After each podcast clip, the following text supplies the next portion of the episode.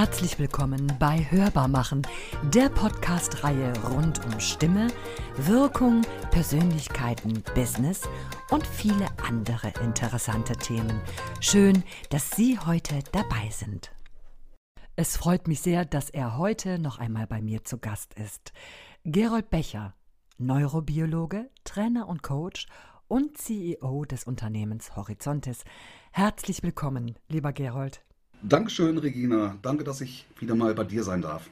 In unserem letzten Interview, da haben wir bereits äh, lange und ausgiebig über deinen Weg von der Neurobiologie hin zum Rhetorik- und Kommunikationstrainer gesprochen und Coach. Heute geht es mir explizit um ein anderes Thema, die Interaktion mit Sprache und Neurobiologie. Was macht Sprache neurobiologisch mit uns?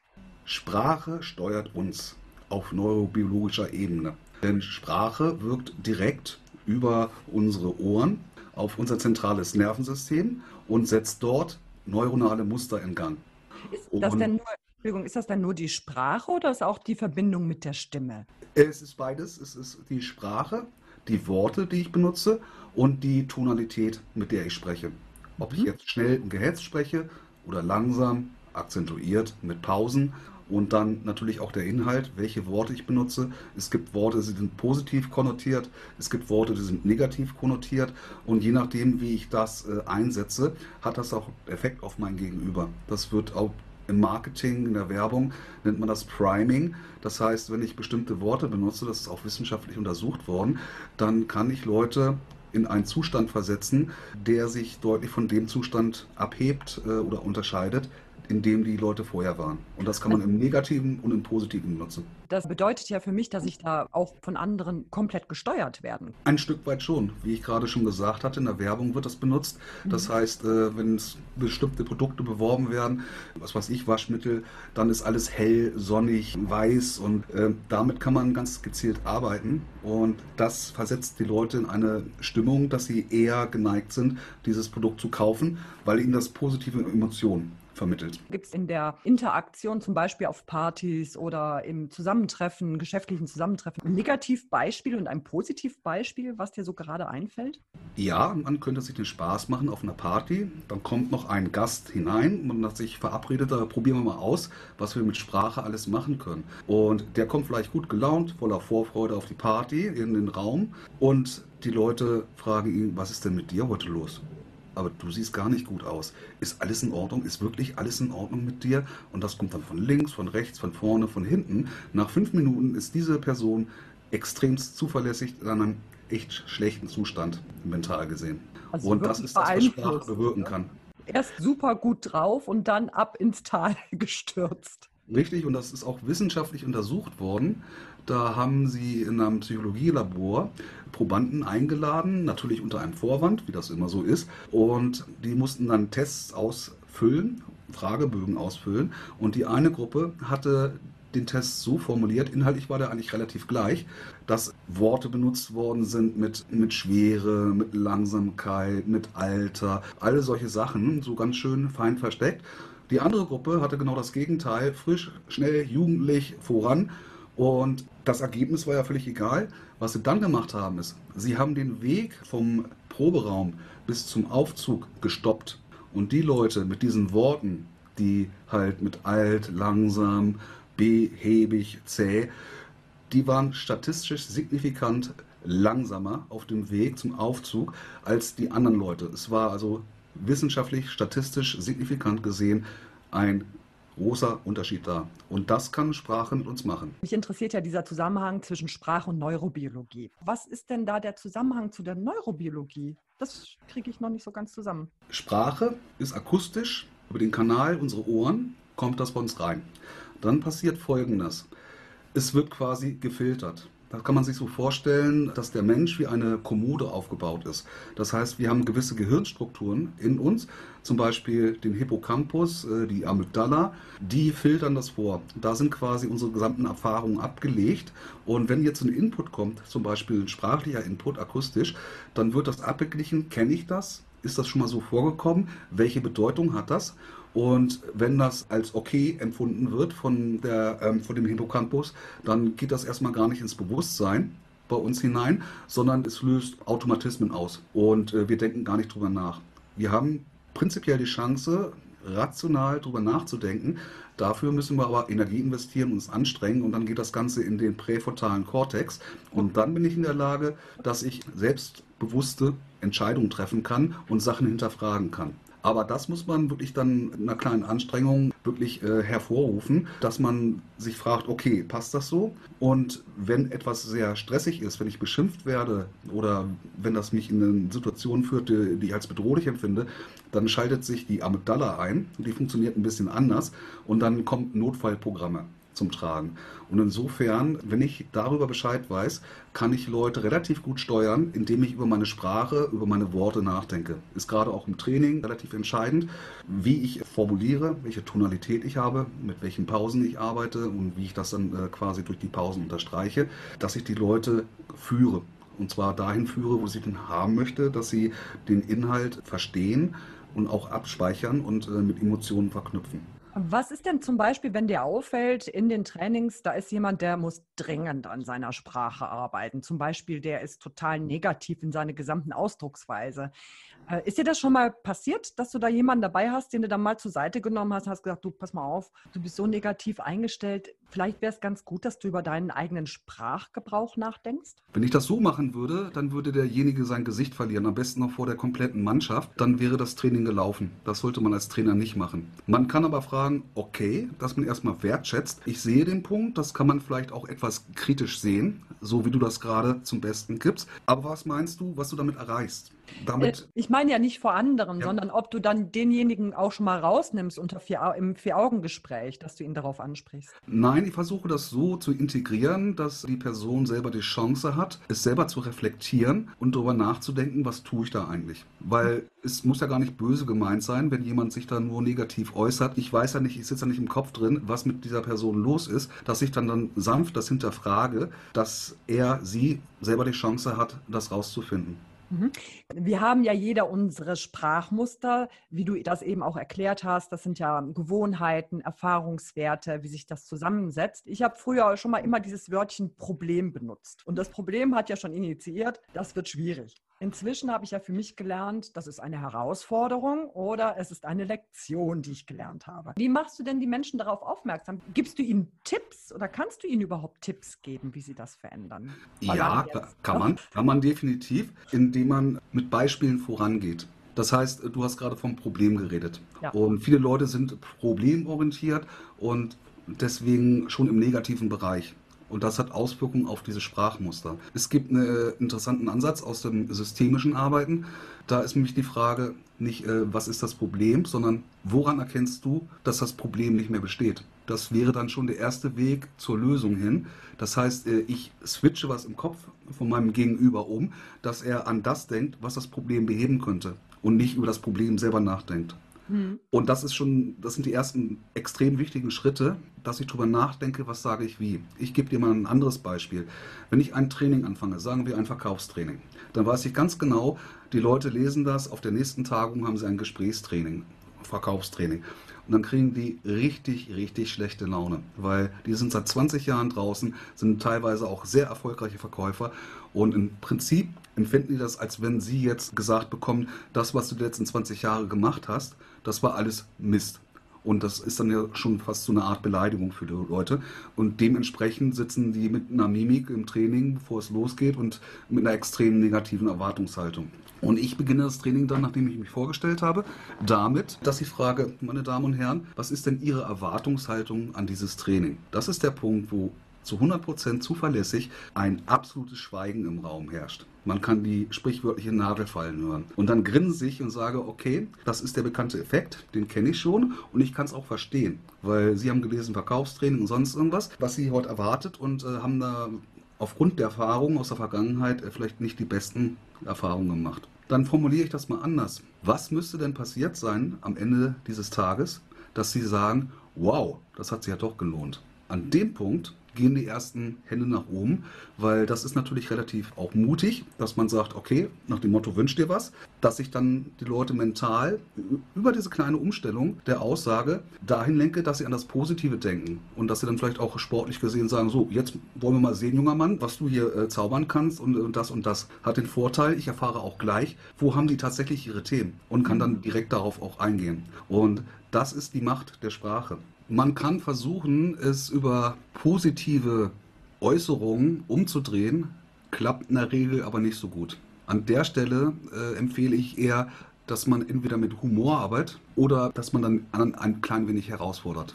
Mhm. Zum Beispiel, dass ich ein bisschen paraphrasiere, also wiederhole, was derjenige gesagt hat, um den Spiegel vorzuhalten und das Ganze überspitze und sage, ja, Schon richtig, ne? Die ganze Welt ist einfach nur ein großer Müllhaufen. Es gibt gar nichts Schönes, was Freude macht auf dieser Welt. Und dann kann man die Leute teilweise dann aus, aus diesem negativen State zum Schmunzeln bringen. Und dann hat man da auch schon so einen äh, Switch im Gehirn gemacht, dass da die Muster durchbrochen werden einfach. Mhm. Da darf man dann auch nicht übertreiben. Aber mhm. man kann schon mit dem Mittel der Überspitzung das Ganze ein bisschen ad absurdum führen, äh, was da gesagt worden ist.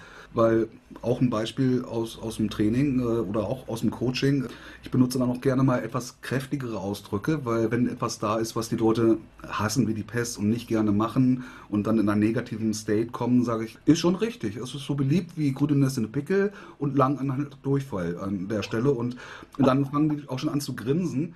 Was habe ich jetzt gemacht? Jetzt habe ich gewertschätzt, du hast ein Problem damit, habe aber gleichzeitig durch diese etwas krasseren Beispiele das Ganze auch aufgelockert. Mhm. Und dann habe ich einen ganz anderen Level, auf dem ich mich weiter unterhalten kann. Welche Tipps hast du, dass man selber erkennt, dass man in so einem negativen Sprachmuster ist und dringend da was tun sollte? Ich würde dann auf die Art und Weise arbeiten, dass ich denselben Sachverhalt mit anderen Worten formuliere und frage, ist es das, was du meinst? Und dann habe ich niemanden angegriffen und äh, ich habe einfach nur höflich gefragt, habe ich dich richtig verstanden an der Stelle, habe bloß komplett andere Worte benutzt. Und indirekt, unbewusst, kriegt dann die Person mit, das Ganze könnte man auch so darstellen, ohne dass man es schönredet. Du gibst den Impuls zur Neuformulierung. Ja, weil dadurch wird es auch neuronal neu formuliert und ich stoße andere neuronale Muster an und kann dadurch mein Gegenüber auf eine andere Schiene setzen dass er positiver denkt, ohne dass ich ihm schön geredet habe. Mhm. Weil wir kennen das alle, ach, das ist doch gar nicht so schlimm und das kann man doch aushalten.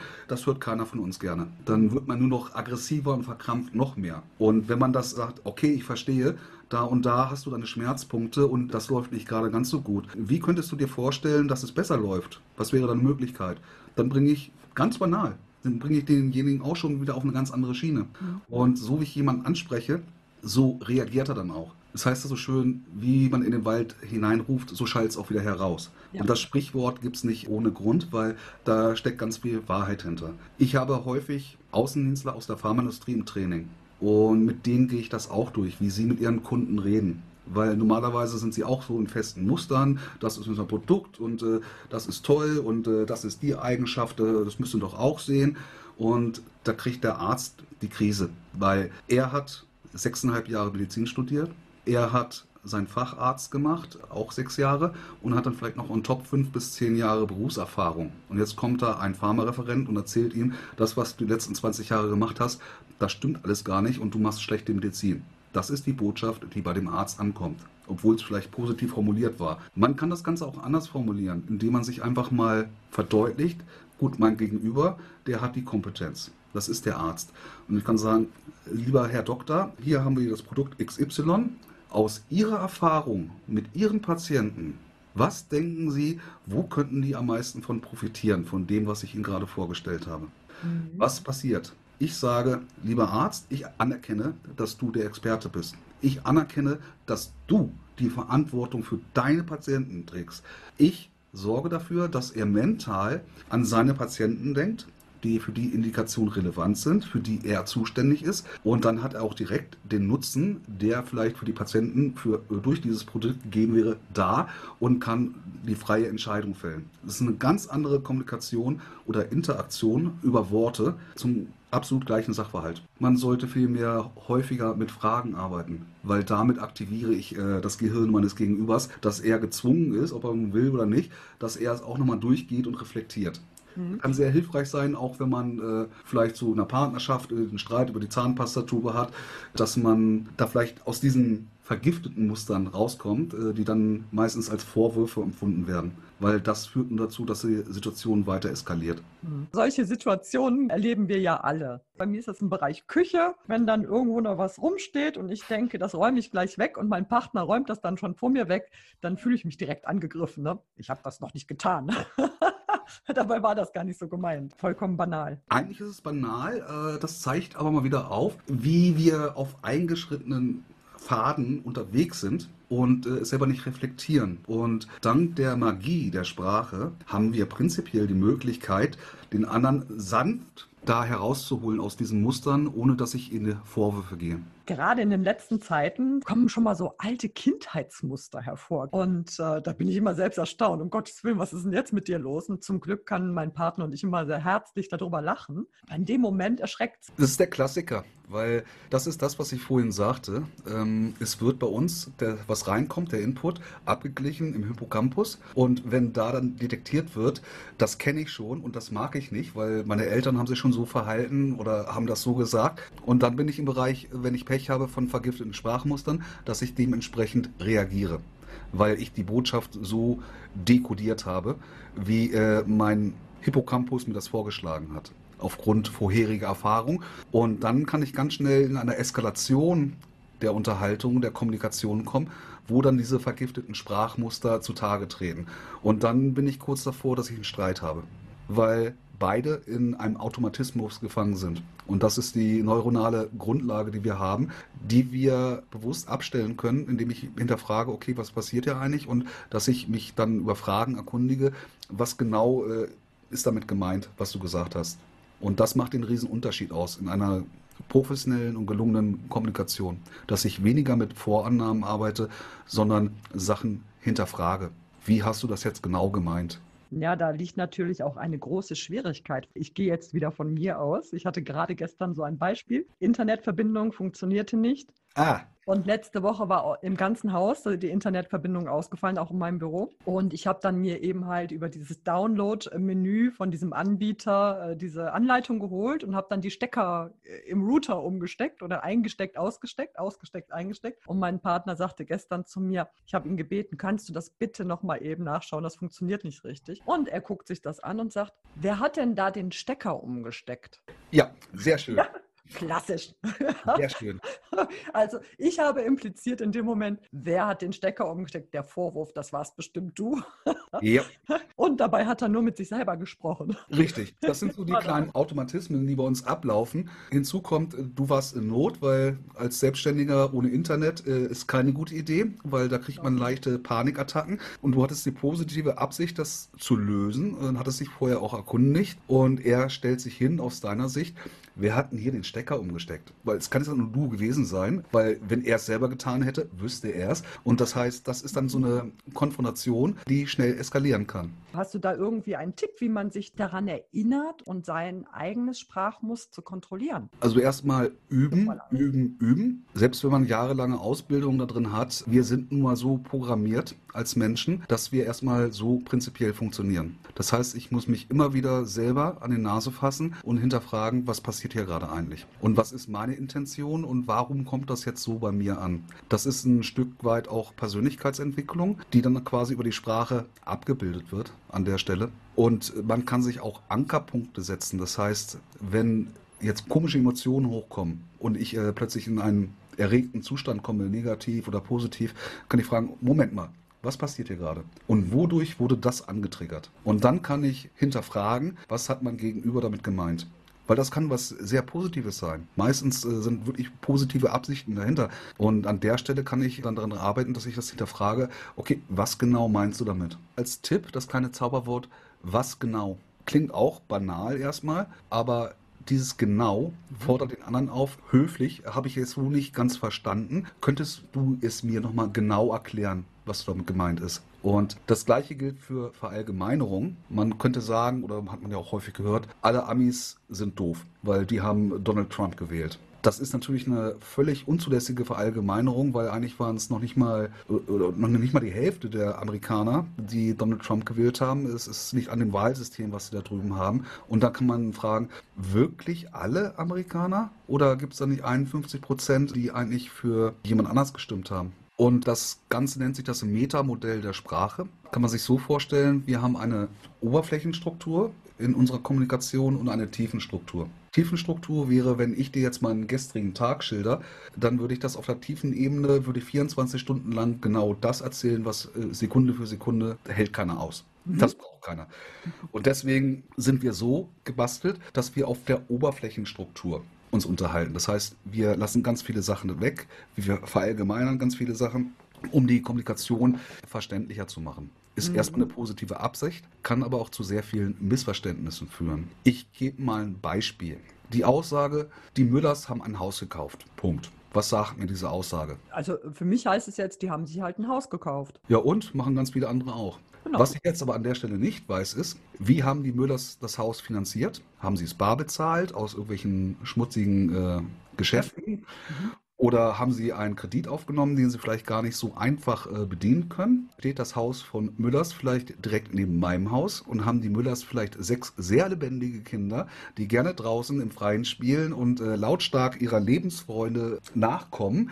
Dann kriegt die Aussage schon mal eine ganz andere Bedeutung für mich, weil es mich dann direkt betrifft. Aber ich weiß es vorher nicht. Und deswegen diese Fragen, wer genau, wann genau, was genau, wie konkret und dann bin ich etwas schlauer und die Welt wäre ein besserer Ort, wenn die Leute mehr darüber nachdenken würden. Mhm. Es wird ja auch gerne damit gearbeitet, wenn ich an die Politik denke, weil mit so einer Aussage kann man auch Präsident der Vereinigten Staaten werden. Oder unsere liebe Frau Merkel beim letzten, vorletzten Wahlkampf war einfach nur das Plakat in ihrem Konterfei, Sie kennen mich. Was schwingt da alles mit? Weil äh, der Gag ist, jeder kann sich das bei denken, was er sich gerne denken möchte. Und Sie kennen mich, steht dann vielleicht oder wird wahrgenommen als Sicherheit, Stabilität, keine allzu große Veränderung. Und da kann sich jeder hineininterpretieren, was er möchte. Und das wird natürlich auch von Profis so ausgenutzt, dass mit Absicht mit solchen verallgemeinernden, schwammigen äh, Äußerungen gearbeitet wird, die aber auch gewisse Emotionen hervorrufen. Und zwar die Emotionen, die zu demjenigen passen, der das gerade die Botschaft bekommt. Und das kann man relativ perfide ausnutzen. Und auch das ist so ein bisschen die Magie der Sprache, nicht immer im Positiven. Aber so funktioniert's. Das Verflixte ist halt, dass wir in diesen Mustern gefangen sind. Wir ja. bestehen aus lauter Mustern und äh, funktionieren danach, weil es auch so schön bequem und ich kann dir auch sagen, warum wir nach diesen Mustern funktionieren. Weil das Organ, was mit Abstand am meisten Energie verbraucht, in unserem Körper ist das Gehirn. Und deswegen haben wir diese Automatismen drin, um die Energie zu sparen. Weil so viel können wir gar nicht essen, wenn wir alles ganz bewusst und äh, hinterfragen würden und so weiter. Das würde nicht funktionieren. Dann eine kleine Frage an dich. Was denkst du, was so ein Teilnehmer bei der Schachweltmeisterschaft an Körpergewicht verliert? Nur dadurch, dass er da sitzt und Schach spielt. Ach, da habe ich mir noch nie Gedanken drüber gemacht. Gut, ich gehe jetzt mal von einem normal großen Mann aus. 1,80 Größe, Körpergewicht ca. 83 bis 85 Kilo. Ja, ich würde sagen so 5 bis 10 Kilo. Ja. Habe ich gut so getippt? Um, um die 7 Kilo. Um Nur die 7 Kilo. In einer Woche. Nur äh, durch Sitzen und Nachdenken. Das verdeutlicht, wie viel Energie unser Gehirn verbraucht. Und deswegen hat die Natur, die Evolution das so eingerichtet, dass wir in gewisser Weise auf dem Sparmodus laufen, was ja auch Sinn macht. Wir haben immer noch die Chance, Sachen äh, zu hinterfragen und wir müssen ja nicht alles hinterfragen. Wie lange brauche ich, um gewohnte Muster, ich stelle mir das jetzt gerade vor wie eine Autobahn, über die Jahrzehnte hinweg eingefahren, wenn ich dieses Verhalten verändern will? Wie lange muss ich wirklich üben, um diese Bahn zu verändern und eine neue Bahn aufzubauen? Das hängt ganz sicherlich vom Thema ab äh, und vom Kontext ab. Da gibt es keine Faustformel dafür. Zwei Wochen, drei Wochen, ein Monat. Das hängt vom Thema ab und wie tief das drin verankert ist. Und wichtig ist es trotzdem, dass man es tut, weil dein Bild von der Autobahn finde ich sehr gelungen. Weil wenn du jetzt eine Autobahn hast, wo ewig nichts gemacht worden ist, dann hast du diese Spurrillen. In diesen Spurrillen sammelt sich das Wasser und dann habe ich was? Aquaplaning. Und das kann, wenn ich Pech habe, wenn ich zu schnell bin, dafür sorgen, dass es echt böse ausgeht am Ende. Mhm. Und das ist schon ein Prozess, der nicht von heute auf gleich geht. Der Professor Gerald Hüther hat mal gesagt, es gibt Gehirnbesitzer, die tragen die knapp drei Pfund äh, neuronale Masse zwischen den Ohren mit sich rum. Und es gibt Gehirnbenutzer, die dann wirklich die Sachen, die uns mitgegeben worden sind, auch tatsächlich einsetzen und da, wo es Sinn macht, Dinge hinterfragen. Willst du mir jetzt irgendwo etwas ganz Besonderes noch oder unseren Zuhörern mitgeben? Jetzt? Ja, denkt drüber nach, was ihr sagt weil es könnte wahr werden und es bestimmt eure direkte Umwelt und eure Lebensqualität, was ihr wie von euch gebt. Man kann sich das Leben um einiges schöner und anders gestalten, wenn man hin und wieder sich die Mühe macht, darüber nachzudenken, was sage ich wem, wie, auf welchem Wege. Und äh, damit kann ich auch viel Gutes tun. Jeder freut sich, wenn er ein Stück Anerkennung kriegt, weil das brauchen wir genauso wie die Luft zum Atmen. Und genau das können wir über Sprache vermitteln und können Wertschätzung weitergeben. Ich danke dir für dieses informative und wieder einmal sehr angenehme Gespräch. Danke dir, tschüss. Das war's heute aus der Welt von Hörbarmachen. Jetzt bleibt mir nur noch zu sagen, bis bald und bleiben auch Sie hörbar. Ihre Regina Wengenroth.